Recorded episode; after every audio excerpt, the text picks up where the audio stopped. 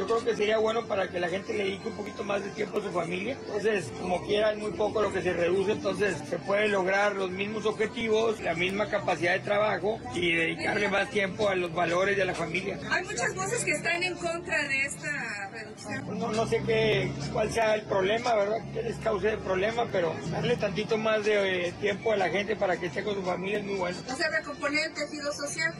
Todo ayuda mucho. Por años, México ha liderado las listas de los países que trabajan más pero perciben muy poco. Y es que en nuestro país hay millones de trabajadores que cumplen con sus jornadas laborales de mínimo 8 horas diarias durante 6 días para alcanzar las 48 horas a la semana que marca la ley. Sin embargo, la paga no es equivalente a su esfuerzo. Y es que eso no es todo. Datos de la Organización Internacional del Trabajo revelan que México tiene de las jornadas más largas del mundo al registrar en promedio 52 horas a la semana. Y lo peor, en muchos casos, las horas extras no son retribuidas como establece la ley. Son cerca del 27% de los trabajadores en nuestro país quienes tienen jornadas que superan las 48 horas semanales, lo que pone a México a la par de El Salvador, Colombia y Guatemala. Además, según un estudio de la OSDE realizado en 2022, México es uno de los países en donde en promedio se dedican más horas al trabajo anualmente. Cada trabajador labora 2.226 horas al año. Los trabajadores están cansados y están enfermos. Es algo que ustedes no ven, que los empresarios ni siquiera tocan en los parlamentos.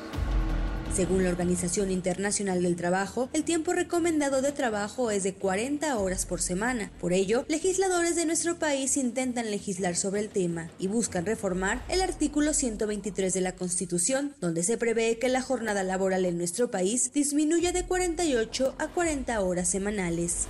La propuesta que yo planteo es que ahora sean cinco días laborables y dos días de descanso semanales para que en total de ocho horas diarias los trabajadores laboren cinco días de la semana, entonces ocho por cinco son 40 horas por semana. Sin embargo, aunque estudios recientes demuestran que la reducción de la jornada laboral aumenta la productividad de las empresas y beneficia a los empleados, la propuesta ha generado opiniones encontradas. El sector privado, por ejemplo, considera que no es momento para legislar sobre el tema. Carlos Slim, el hombre más rico de nuestro país, aseguró que es mejor que se trabaje más para que se gane más. Laboral para las 40 horas, ¿cuál es la postura que tiene usted? No, yo creo que es mejor que las personas trabajen 48 y ganen más a que trabajen 40 y ganen menos. Y eso es muy importante para la población, tener mejor ingreso, para mayor poder adquisitivo y es lo que se ha logrado y lo daban las cifras del presidente. ¿Qué es mejor? ¿Ganar mucho más, vivir mejor o trabajar menos y ganar menos? Creo que es mejor trabajar más y ganar más.